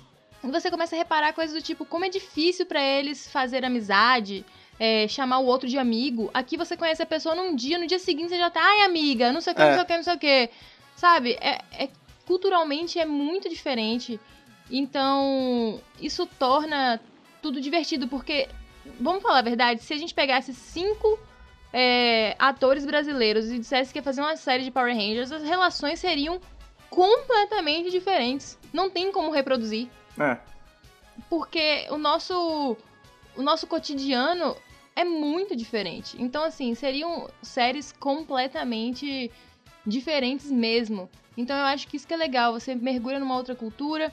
você mergulha num outro tipo de fantasia. Saindo um pouco da realidade, né, dali do dia a dia, quando mostram eles sendo mais normal, normalzinhos, você vai pra uma fantasia que não é o tipo de fantasia que a gente tá acostumado também. Porque a Sim. gente foi criado à base da fantasia ocidental. É, americana, principalmente, né? Exato, você tá acostumado com uma parada, um tipo de construção completamente diferente. Aí você vai pro Japão e tem o folclore deles, as lendas deles, as crenças, ou o jeito de ver o mundo. Então, assim, às vezes você se surpreende com o que é apresentado. Eu acho que isso que é legal. É, eu, é, faz- o que você tá falando faz sentido, assim. Tem a, a motivação mais simples, né? Que tipo é o refúgio. Toda, toda série, filme, quadrinho que a gente lê, não deixa de ser um tipo de refúgio da- do cotidiano, do dia a dia, que é meio chato, né? Se você ficar vendo. Se, se ficção não fosse legal, a gente só via documentário. A real é essa. Então, assim, tem o lance do refúgio, mas acho que isso que você falou faz muito sentido. Tipo, é um refúgio diferente do habitual, né? Porque cansa a gente ficar vendo a mesma coisa sempre, né? E tem outra coisa que faz Super Sentai muito bom, é, que não é só uma característica que Super Sentai carrega, mas as séries japonesas carregam, que são as trilhas sonoras. Sim. É, que diferente de Power Rangers, a gente tem músicas marcantes, tem aberturas legais, aberturas famosas, mas a música no Tokusatsu ela faz parte da construção das séries. As músicas contam as histórias, é, as músicas envolvem é, você dentro daquele programa. E Super Sentai é muito forte nisso. É, eu- leva mais que Power Ranger pra mim. É, eu acho que é um ponto que Super Sentai ganha muito em cima É. de Power Rangers. É justamente isso, porque faz parte da cultura deles. Aqui você nunca ia, ia ver em Power Rangers é, música, tema pra todos os personagens, é, música de encerramento. A gente teve Mary Morph no começo, mas Dancinhas. é dancinhas, né? Dancinha, dancinhas polêmicas que faz a galera É, dancinhas polêmicas. Mas, é, mas isso é uma coisa cultural deles e eu me amarro nisso, cara. É, quando eu tô trabalhando, fazendo um trabalho é, aqui no computador, eu sempre tô escutando músicas japonesas de tokusatsu. É, elas são muito divertidas, é, às vezes até te animam de fazer alguma coisa, você se diverte. Então, é, é uma coisa que eu acho que Super Sentai ganha muito nessa parte de, de trilha sonora, porque eles têm muito cuidado. A gente tem vários astros aí gigantes trabalhando nisso aí. O que eu acho lindo é que os cantores não acham que o trabalho com o Tokusatsu é menos. Pelo ah, eu contrário, vou fazer né? uma musiquinha aqui pra uma série de TV pra criança. Não. É, eles têm shows Sim. dedicados Aquele a isso. Spirits, né? É, não, e é lindo você ver assim, você vê no cantor que ele tá super feliz de estar ali, amarradão no que tá fazendo. É, ele é chamado todo ano, todo ano ele tá lá. E assim, ele ama aquilo, cara. E é muito legal, porque é, às vezes os cantores eles ficam assim, eles têm outros trabalhos, às vezes até mais famosos, vamos dizer assim, mas eles são reconhecidos por esses trabalhos no Tokusatsu, porque realmente a música ela é muito marcante. Você às vezes fica com músicas de personagens, não só no Super Sentai, mas em outras, outras franquias, você, você fica gravado aquilo em você. Sabe, você vê o personagem, você automaticamente pensa na música que ele sempre entra na cena. Então, é, é muito assim, você não consegue separar as duas coisas. É, isso é uma coisa que, assim, a gente fala que ganha, na- ao meu ver, de Power Ranger, porque assim, Power Ranger sempre é um rock, né? Vocês já repararam? É sempre uma, uma parada meio metal, até guitarra, que é bacana. Mas as séries japonesas, no geral, é uma coisa. Eu não sei se eu consigo explicar direito, mas é um som mais épico. Tipo, ele, energi- ele tem um. Sabe, ele tem um crescendo maior, assim. Não sei se é porque é uma coisa mais instrumentalizada. Eu sinto isso. Em Power Ranger acaba que todas as aberturas são meio iguais, assim, entre aspas. Todas seguem o mesmo molde, algumas até usam os mesmos riffs, né, pra fazer referência justamente a Mighty Morphin e tudo mais. Mas já na- no Sentai, não. No Sentai, cada, cada tema é uma maluquice completamente diferente, né, cara? E, e não só em Sentai, tipo, em Tokusatsu mesmo, assim, tipo... É sempre um negócio muito épico e que cada um tem uma individualidade que Ranger a gente não vê. Então vamos lá, Dona Hasbro, a partir da próxima temporada, depois de Beast Morphers e Super Beast Morphers, sei lá, vamos começar a trabalhar nas músicas, fazer aquele CD bacana, chamar cantor, Power Ranger fazer Spirits, de né? abertura, disso, isso, fazer um Ranger Spirits, que eu sei que vocês conseguem. Oh, mas aí agora que a gente entrou nesse de música, eu vou ter que perguntar, que a gente tá falando com tanta paixão aí, qual, e aí os temas pra Tokusatsu, não só pra Sentai, qual dos temas é o favorito de cada um de vocês? Começa aí, Ana. Nossa, pera aí, cara, geral! Geral, Que geral. agressão Eu é dei essa? escolher dois, vai, Ah. dois. Escolham dois temas de Tokusatsu Ah, que do são seus favoritos. geral. geral. Eu amo a abertura de Kamen Rider Decade.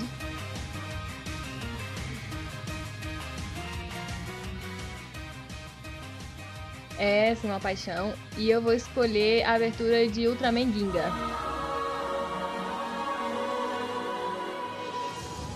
Oh, legal, legal, legal, legal. E você, Rafa? Cara, eu vou ficar com a abertura de Goranger.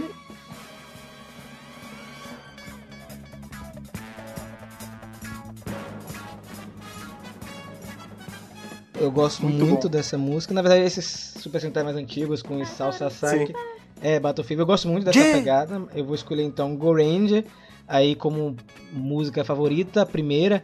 E a segunda é a abertura de Ultraman antiga, Take Me Higher, que pra mim evoca emoções aí da infância, cara.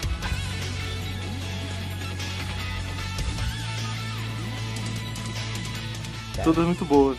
Eu fico com Kikaide 01.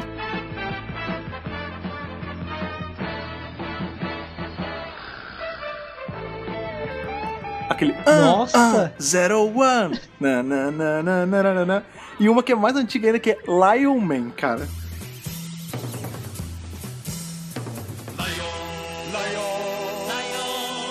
Qual Lion Man? O? Lion Man laranja, o Lion Man. Lion Lion Maru, Lion Maru. Lion Maru. É. Cara, sabe o que era o melhor? Não era só a música, Eu era a acho. narração que vinha antes da música, que era Dan Shimaru, 21 anos. Ele não sei o que, não sei o que, não sei o que. Aí começava. Tan, tan tan, tan, tan, tan, tan, tan, tan.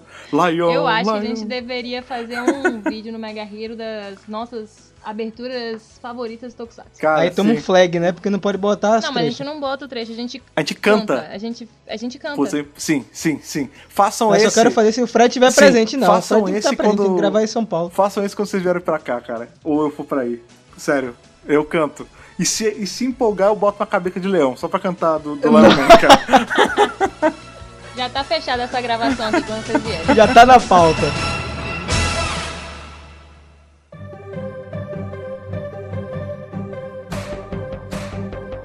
A gente tinha comentado agora há pouco do. A gente tá falando, né, do. Do Akiba Ranger, né? E a gente puxou o Tokusatsu GHH, que é uma série nova, né? Que ela, ela agora é desse ano, no final do ano passado, não sei. Que ela fala justamente sobre uma fã de Tokusatsu, né? Que eles chamam de Tokuota, né? Que é de é, Tokusatsu Otaku, né? Que é o fã é inveterado de Tokusatsu. E ela tem toda a explicação que ela sofre preconceito porque, além dela ser uma pessoa adulta, ela é uma mulher e a sociedade japonesa é mais rígida com isso e tudo mais. Eu vendo, eu quando eu fui assistir, eu achei muito bonito o jeito que eles representam isso, os dilemas dela de, pô, eu falo, eu não falo, eu conto. E aí eu boto. Aqui no Brasil também a gente tem muito esse problema, né, cara? Porque quando a gente chega. Não só, não só no Brasil, acho que no mundo todo, né? Quando a gente chega numa certa idade, meio que a sociedade ela impõe que a gente não pode mais gostar de certas coisas. Isso é geral. Mas eu sinto que quando é uma. é, eu não sei se é uma coisa com o Japão. Mas quando você fala que você é fã de uma parada, por exemplo, tokusatsu ou anime ou alguma coisa do tipo, parece que eles que a sociedade pesa um pouco mais a mão. O que, que vocês acham assim desse esse preconceito com séries japonesas? Tipo, vocês já, já passaram por isso? Vocês já viram alguém passar? Ou não? Ou é maluquice na minha cabeça? Não, com certeza é. Não só série, como eu mesmo faço cosplay. Sim.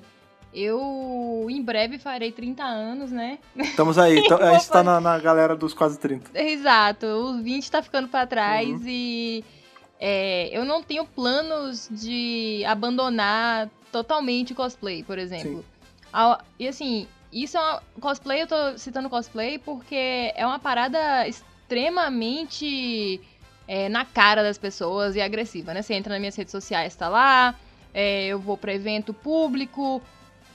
E porque assim, a série eu poderia assistir dentro da minha casa e não contar pra ninguém Sim. né? Então, Isso é uma coisa escondida minha, mas não, eu tenho sites, podcast, tenho canal no YouTube. A gente não foge bem mais. aberta. é, não tem como, eu, tipo, eu literalmente trabalho com isso atualmente. Mas mesmo assim, é muito difícil as pessoas entenderem o que é que eu faço. O que, sabe, que é meu trabalho. Entrar no meu quarto e eu tô assistindo, por exemplo, Tokusatsu GHH porque eu vou gravar um vídeo. É difícil as pessoas entenderem Sim. que isso é um trabalho, que que eu, com essa idade, fiz essa escolha de trabalhar com isso, ou de continuar assistindo essas coisas e consumir isso. E não só consumir, como é, fazer eventos e mostrar pra outras pessoas e chamar outras pessoas pra consumir. Uhum. inspirar outras pessoas dizendo que, oi, você pode gostar disso ainda, você pode gostar disso pra sempre. E eu acho que isso foi uma mensagem muito bonita que o Tokusatsu GHH deixou no último episódio, né? Que o que você ama, você pode gostar e não tem problema nenhum, não importa a sua idade, não importa seu gênero, não importa nada. É, a sociedade japonesa é muito mais rígida. Chega um, um determinada idade que você precisa crescer. Você precisa ser adulto, você precisa ter um emprego normal, é, amigos normais, sair pra beber. E é isso.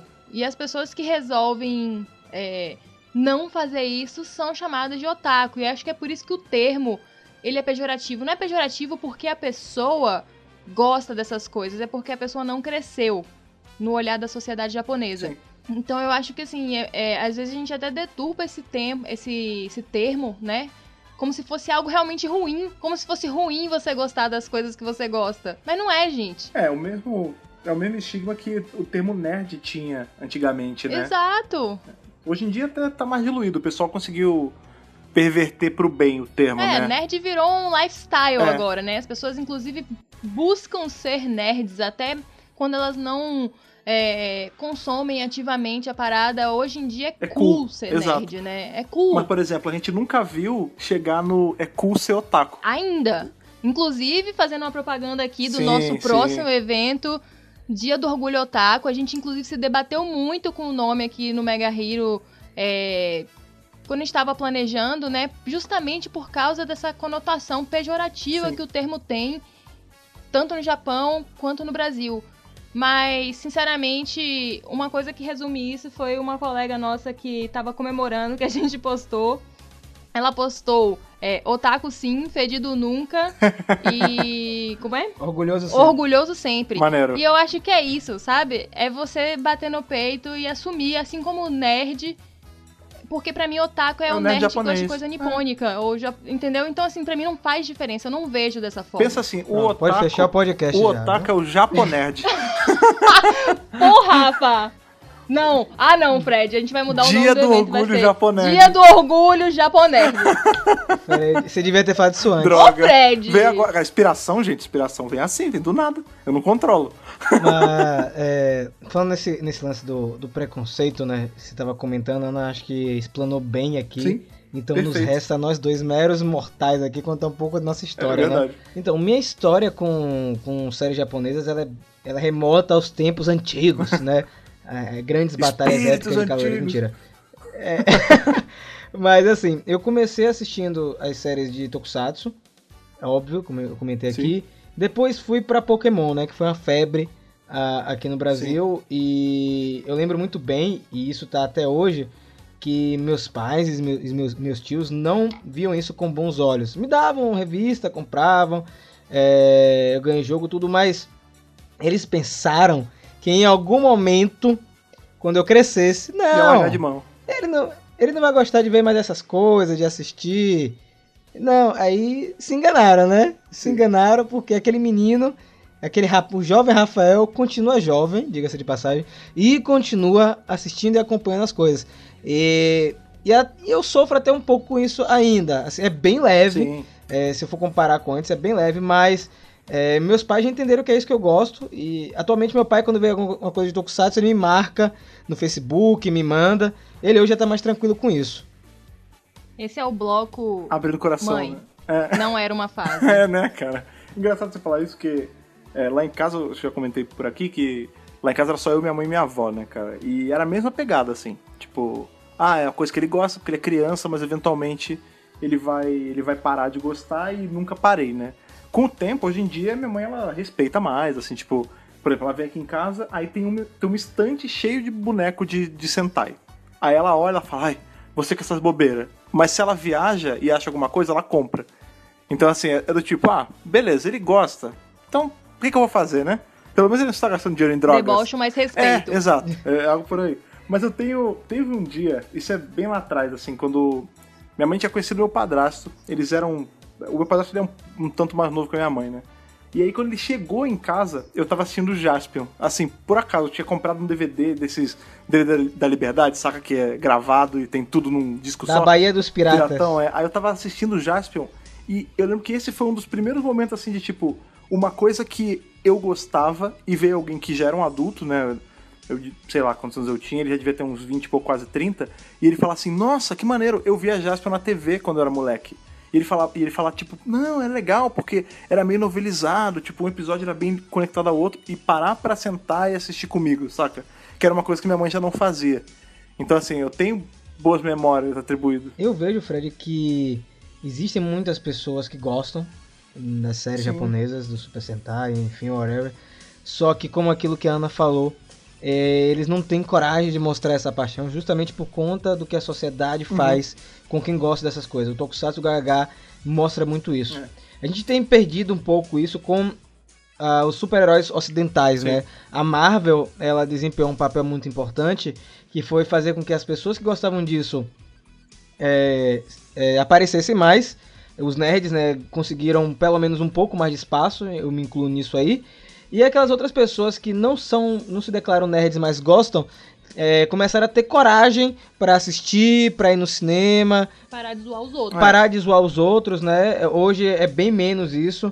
Hoje você vai num shopping, tá lá o pessoal com camisa do Capitão América, Homem de Ferro, Pantera Negra, do Batman, de tudo. Ninguém fala assim, ai, você que lê quadrinhos, que otário. Não, Não fazem mais. mais, isso. É, eu acho que a Marvel desempenhou um papel muito importante nisso aí. Eu acho que ainda existe um estigma com coisas japonesas, porque você não teve um boom é, grande como a Marvel teve nos cinemas. É, é, o- as séries japonesas, tanto Tokusatsu quanto anime, elas acabam sempre no nicho. É, é o sabe, nicho tem um momento que explode é, alguma coisa, ah, Pokémon, é, Dragon Ball, Changeman, Flashman, e acaba voltando sempre pro nicho. Sim. Eu acho que, inclusive, o filme Detetive Pikachu é muito importante Sim. nesse, nesse momento. Apesar de ser um filme com personagens ocidentais, é muito importante para esse início da expansão da cultura oriental para o resto do mundo. Sim. Porque eu acho que eles ficam muito presos ali no Oriente, às vezes.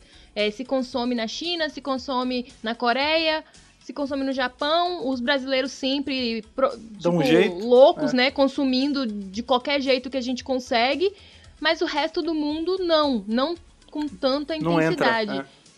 Então, assim, é, é muito importante a gente ter é, produções, assim, hollywoodianas, como Godzilla, foi É, o Godzilla. Detetive Pikachu, Godzilla, que estão trazendo é, ícones da cultura pop oriental para o resto do mundo. Ah, o próprio Ultraman da Netflix. Exato, eu espero que esse momento agora seja o início, seja o Homem de Ferro de 2008, entendeu? Aham. Que a gente esteja iniciando algo que a gente não entenda as proporções e que um dia as pessoas vão, tipo, olhar e falar assim, ah tá, otakus, É. beleza. Isso é engraçado, a gente fala assim, é. Por exemplo, lá no, tra- aconteceu uma parada que entra nesse assunto agora, essas semanas no trabalho. Entrou um pessoal novo no meu setor, e aí, sabe como que é? né? Entra gente nova, eles sempre perguntam o que você faz, por que que você tá trabalhando lá, e aí eu fui explicar o porquê que eu, que não sou formado em marketing, trabalho há tanto tempo com isso. E aí eu contei que, enfim, da minha história, que eu comecei a trabalhar de verdade porque eu tinha o meu site e toda a parte de marketing e de design era eu que fazia sozinho. Eu e a Thaís.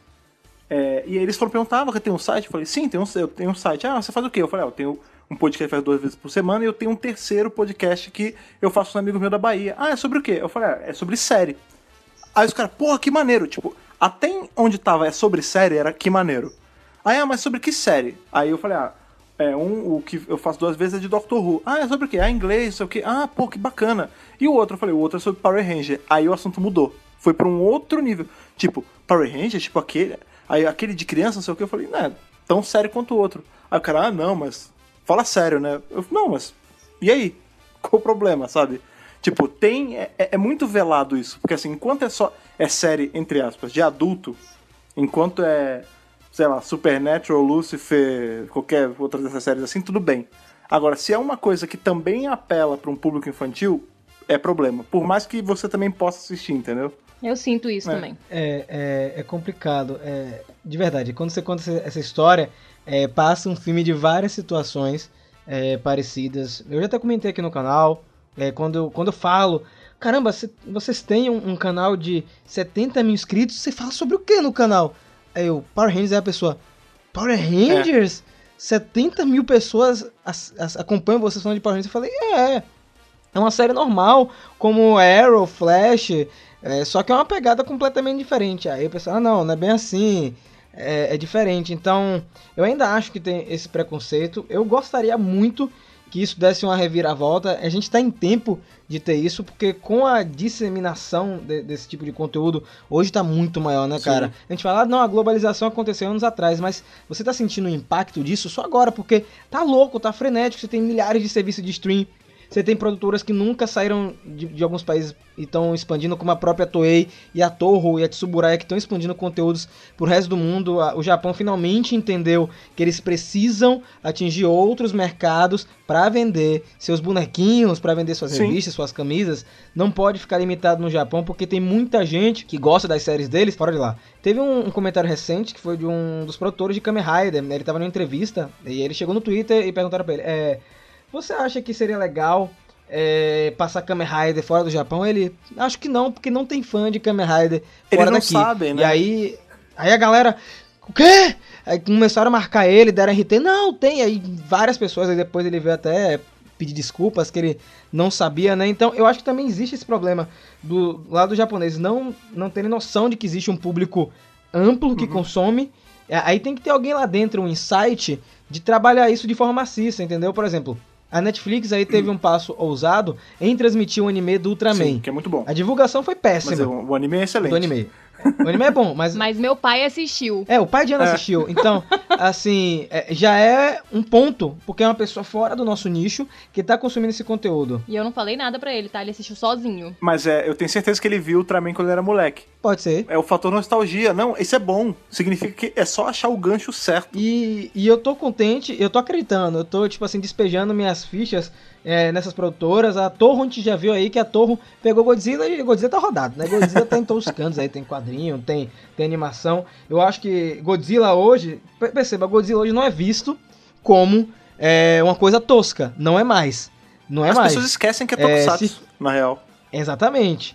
É, no momento que você tem aí um filme de Ultraman, um anime de Ultraman, é, começam a produzir Kamen Rider é, e começam a expandir, até mesmo Super- tentar fazer Super Sentai expandir novamente, que eu acho um pouco difícil por conta de Power Rangers, né? Porque a, a Power Rangers acabou pegando essa, essa marca aí de heróis coloridos, é muito difícil você bater o martelo com o Super Sentai, mas você tem uma infinidade de séries de Tokusatsu aí que podem ser comercializadas pro resto do mundo, tanto versões ocidentalizadas ou até mesmo remakes japoneses pra vender. A gente tem aí é, Samurai X que deu certo, é um filme muito bom. É, tem vários outros. Fullmetal Alchemist. Então, velho, o tempo é esse. Sabe um, sabe um Tokusatsu que daria super certo ele ser, tipo, ter um- uma versão remodelada, assim, moderna? Blue SWAT, cara. Blue SWAT você quase não tem. Você quase não tem, tipo, monstro gigantesco e a roupa é spandex. Não, tipo, é uma armadura, um capacetinho, é uma série policial, saca? Daria super certo. É tipo aquele. Tem. Eu lembro que tem um filme de, de, de Godzilla, eu não sei qual é.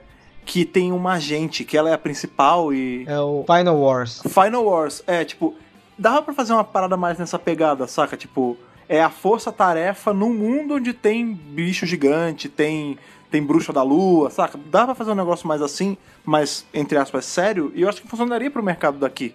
Eu não vou muito longe, não. Tem duas séries pra mim que não saem da minha cabeça que iriam vender. É, a primeira é Ultraman. Eu acho que Ultraman Assim. tá na hora de ter uma grande produção no nível de Círculo de Fogo, no nível de Godzilla. É uma história muito boa. É uma história de ficção científica. O Ocidente adora ficção científica. É um protagonista que acaba tendo uma ligação com o alienígena. E você tem essa força militar que auxilia o Ultraman. Então, eu acho que funciona. E tem monstro gigante, então dá pra fazer. E a outra série que eu acho que funciona, não precisa nem adaptar, é Kamen Rider. Kamen Rider hoje é, tá no nível de produção que qualquer pessoa pode assistir. Tá muito mais fácil, tá muito mais palatável para o público ocidental. Não sei se vocês concordam comigo. Sim, eu acho que um que. Assim, eu acho que depende muito da temporada também. Porque se você tenta botar, por, exemplo, um game aqui, o pessoal vai achar esquisito. Porque é o das frutas e tal. Agora, você bota um Kamen Rider Drive, ele vende facinho aqui. Pelo jeitão é, é da, questão da, da só série. de você escolher, assim, né? É, pra iniciar. Porque depois Uhum. é, é igual o público lá, né? E a gente assistindo daqui. É, você fala assim, pô, beleza, né? Esse tema aí, vamos, vamos ver. Porque você já entende a fórmula e tudo. Por exemplo, você Uhum. tem que ser inteligente. Você não vai trazer é, um Kamen Rider super exagerado pra chocar as pessoas. Você tem que trazer um que convença as pessoas. Então, assim, Sim.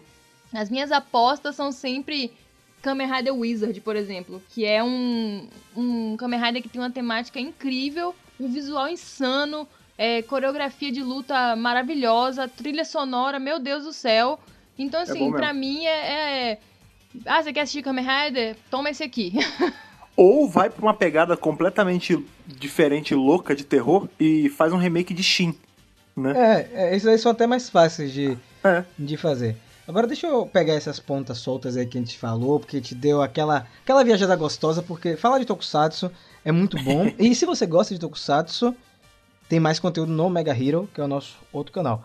Mas que eu vou fazer até um jabá no final de novo, porque tem que fazer. É, Mas assim, vamos voltar pra Super Sentai pra dar uma encerrada. Vocês acham que a, a franquia Super Sentai ela tem forças pra adentrar aí nessa nova era, nessa próxima década? É, um, é uma franquia que ainda tem fôlego? Vocês ainda têm a paixão de acompanhar? Como é que funciona isso aí pra vocês dois? É, a gente tá começando agora uma era nova, né? Era Reiwa. A gente teve as outras, né? A gente teve a era Showa, a gente teve a era Heisei e agora a gente tá numa era completamente nova. E isso é bacana porque, assim, por mais que essas eras não tenham a ver necessariamente com a produção, elas impactam um pouco como é a produção.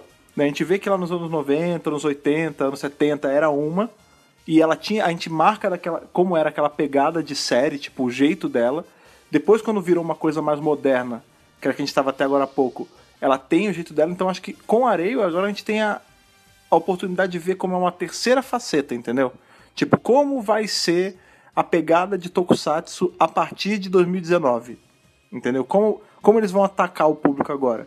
E, eu não sei, a gente começou a ver aí o, Rio Soldier, a gente até revisou, e parecia que estava indo para um caminho bom. Tudo bem que ela foi a temporada de transição e tudo mais, mas eu acho que assim, é, é uma franquia, são várias franquias, né? Tokusatsu em geral, é, não tem muito errada, né? Porque como ele se renova todo ano, ele, dá, ele muda, você tem a oportunidade de sempre tentar de novo até acertar. Então, é, tem nível assim, tem fôlego infinito. Enquanto eles quiserem lançar, vai dar pra lançar, entendeu? E enquanto eles lançarem, provavelmente eu vou assistir também. É, eu acho que o Super Sentai, ele tá. Ele levou a fórmula da era Heisei até além do máximo. Eu acho que eles esgotaram ali é, o feeling, sabe, das séries. Hum. Chegou um ponto que as pessoas estão. O que que vocês estão fazendo? Ao mesmo tempo, não é nada horroroso, assim, ai meu Deus, não dá pra assistir.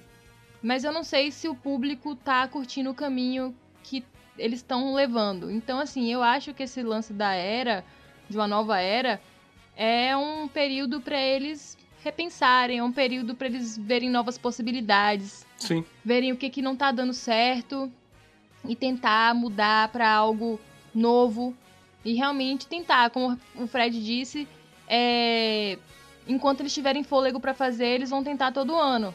E eu acho que é isso que eles têm que fazer. Eu acho assim que assistindo ali Kamen Rider, Kamen Rider Zio mesmo, a gente vê que tá acontecendo uma parada nova, sabe? Tem um feeling ali diferente. E eu espero sinceramente que o Super Sentai ele consiga seguir nesse mesmo mesmo mesmo feeling de mudança e traga novidades na próxima série. É, vocês já falaram bem, falas bonitas aí, né? eu, eu acho que Super Sentai é um problema, não é um problema da série, sim, do roteiro, é um problema que a Toei criou pra ela, que é a zona de conforto. É, as séries de Super Sentai, é, de uns anos pra cá, elas são um pouco parecidas. E a gente tem repetição de temas justamente porque eles não estão conseguindo agradar o público 100%. Você tem série aí que vende brinquedo, mas tem série que a audiência está ruim. Aí vice-versa. Teve série agora que você teve baixa venda de brinquedos e baixa audiência. Então, é, tem que ver isso aí, é um termômetro está indicando alguma coisa. O que, que isso está indicando? Está indicando que o público ele mudou. A criança hoje que assiste Super Sentai é a mesma criança que assiste Os Vingadores. É a mesma criança que está assistindo Transformers em animação. Então, elas procuram naquele produto dela, por mais que seja oriental, é, eles procuram é, uma coisa mais americanizada, mais ocidentalizada. Aí eu fico com medo nessas duas partes, porque assim, ou eles abraçam 100% o ocidente e largam é, a pegada oriental que eles têm, ou eles tentam conciliar isso, que é o caminho que eu gostaria que eles seguissem. Eles manterem as raízes, é, mas trazer coisa nova. Eu acho que uma série, uma franquia que tem mostrado como trabalhar com esses dois meios é Ultraman. Ultraman consegue ter uma pegada mais tradicional de Tokusatsu, ao mesmo tempo que tem é, uma outra metade que agrada ao novo público. Tem, na real, a resposta já pronta. E que eu não consigo entender por que, que ele. A, a Toei não investe nisso, que é justamente a, a franquia do Space Squad. Que é essa. Que é uma coisa que é muito mais beirando a pegada de Vingadores, né? De ser um mega universo compartilhado. Tem Kikaider, tem Hakaider, tem Sentai, tem Kamen Rider, tem Metal Hero, tudo misturado e faz sentido. Eu acho que assim, se eles fossem inteligentes, eles aproveitavam agora essa mudança de era.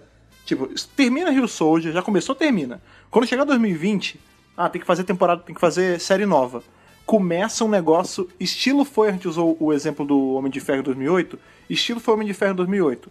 Lança uma, introduz depois no, no último episódio um personagem da outra, da seguinte. Assim vai, assim vai. Em cinco anos, que não é, é cinco anos é curto prazo, é- não é nada demais, tipo, em relação a, a mundos de, de, de entretenimento, você já tem cinco temporadas que podem coexistir, uma entrando na outra, e você faz tipo um, um filme pra TV, você faz uma sexta temporada, uma sexta série, enfim, que você quiser chamar, é, misturando todas.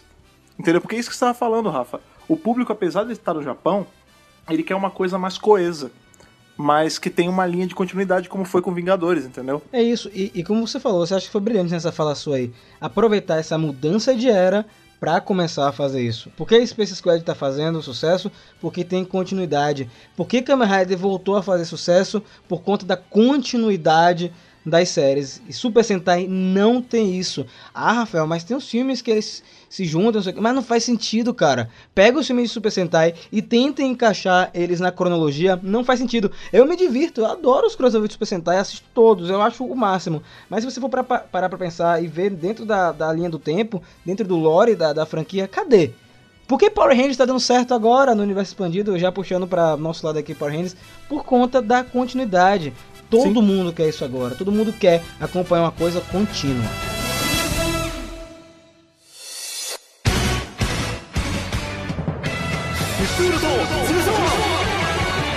Pra fechar, pra encerrar mais essa nossa edição edição de comando, vale o que a gente acabou de falar agora no último bloco, tipo, a gente torce sempre, apesar da gente, a gente é um programa dedicado majoritariamente a Power Ranger, mas a gente tem que sempre lembrar que Power Ranger não existiria sem Super Sentai.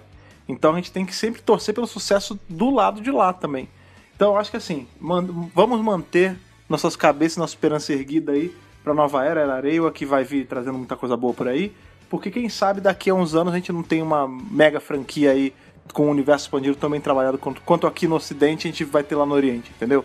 Eu torço pra que isso aconteça e torço pra que vocês que estão aí ouvindo a gente do outro lado deem a opinião de vocês, contem pra gente de tudo que a gente falou hoje, aí a sua história com Super Sentai, como você conheceu, qual é a como foi esse choque de descobrir que Power Rangers e Super Sentai não era a mesma coisa, mas ao mesmo tempo era a mesma coisa? Quais são as histórias aí pessoais ligadas a essa franquia que a gente gosta tanto? E para isso, como sempre, você vai precisar do nosso e-mail que o Rafa vai lembrar pra gente agora. Então, galera, para entrar em contato conosco, aí você vai mandar para megapowerbrasil@gmail.com e aí no assunto você coloca a edição do, do podcast, certo? Pra gente saber exatamente do que, é que você está falando. E lá no, no corpo do e-mail você coloca o seu nome, a sua idade e de onde você está falando para ajudar aí no nosso Power Senso. Exatamente. E também redes sociais, aqueles lugares onde vocês acham a gente, aqueles lugares que vocês têm que seguir a gente. Ana, lembre pra gente quais são. É muito fácil, gente. Nós estamos no Twitter, nós estamos no YouTube, nós estamos no Instagram. É arroba MegaPowerBrasil. Bem facinho, você acha a gente num instante. Sim, e lá você troca ideia com a gente, a gente tá sempre online, ou o Rafa fica muito na, na própria conta do Mega Power, mas eu tô sempre na minha, a Ana tá sempre na dela, a gente sempre tá trocando uma ideia com vocês por lá quando vocês estiverem a fim de bater um papo mais rápido com a gente. Outra coisa que vocês também fazem é assinar aí os nossos feeds, caso você seja um ouvinte novo, vai que você tava, sei lá, você tava dando um rolé aí no Spotify e você calhou de achar o centro de comando, porque ele vira e mexe tá ali nos recomendados do- dos, dos podcasts de entretenimento. Aí você começou a escutar, mas você não segue a gente ainda. Então, ó, Siga aí no Spotify para que sempre que a gente soltar episódio você seja notificado. E caso você prefira usar um dos agregadores, você pode assinar aí pelo RSS no seu agregador de preferência. Você pode encontrar a gente no Google Podcast. E se você usa alguma coisa da maçã aí da Apple, você pode assinar a gente lá no iTunes, que, da mesma forma, sempre que sair um episódio novo, na segunda-feira você é notificado e já começa a trocar essa ideia com a gente, já começa a bater esse papo semanal aí com o seu trio que faz companhia para vocês, certo? E não esqueçam também de acessar o nosso outro site, nosso outro projeto, que é o Mega Hero. A gente falou tanto de Tokusatsu aqui. É verdade. Lá no Mega Hero a gente dá uma ênfase maior a essa vertente. A gente comenta muito de Kamen Rider, Godzilla, Ultraman. Então procurem youtube.com barra Mega Hero Oficial, acessar o nosso site que é o megahero.com.br e nossas redes sociais que são todas arroba Mega Hero Oficial. Gente, muito obrigado por mais uma edição fantástica. Foi muito legal papear com vocês. É sempre bom comentar esses temas mais leves, Mais que dá soltos. pra gente contar nossas histórias aí, ficar até um pouco mais próximos de vocês. Bom É demais. verdade. É bom demais, é verdade. Mas, como tudo é bom, né? Chega no fim. Mas nós nos vemos na próxima segunda-feira, no mesmo Power Horário. Power Horário, meu Deus, Olha aí, que boa. maravilhosa. É, muito obrigado pela sua audiência. Não esqueçam de seguir esses últimos passos que nós falamos. E nos vemos na próxima semana. E que o poder o proteja.